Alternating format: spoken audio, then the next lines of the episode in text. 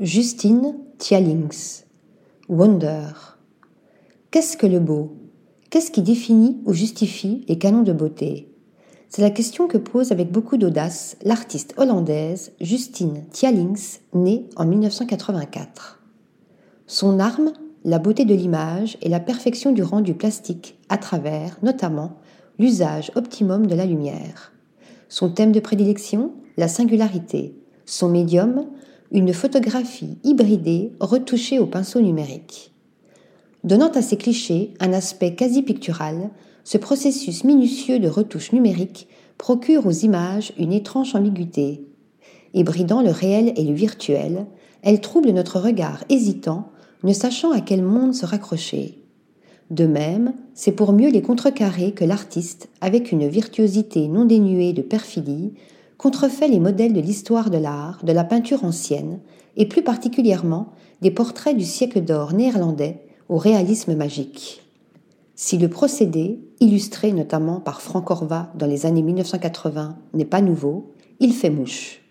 Faisant rejouer ainsi la scène de la lettre de Vermeer à son modèle, Justine Thialings joue habilement du mimétisme, de la posture, des couleurs, du décor et de l'anachronisme, à travers la modernité presque futuriste de la coiffure et des tissus, pour créer une collision du passé et du présent. Évoquant tour à tour les intérieurs hollandais d'un Ter Bosch ou d'un Van Hoogstraten, les portraits d'Antoine van Dyck ou Frans Hals, tout en faisant s'interpénétrer les temporalités. L'artiste fait subrepticement apparaître l'anormalité. Ainsi de la difformité à la fois si troublante et si attachante des visages des enfants atteint du syndrome de Down, ou de l'albinisme auquel l'artiste consacre une lumineuse série, Joel, en 2016, parvenant à faire de cette anomalie un attribut féerique.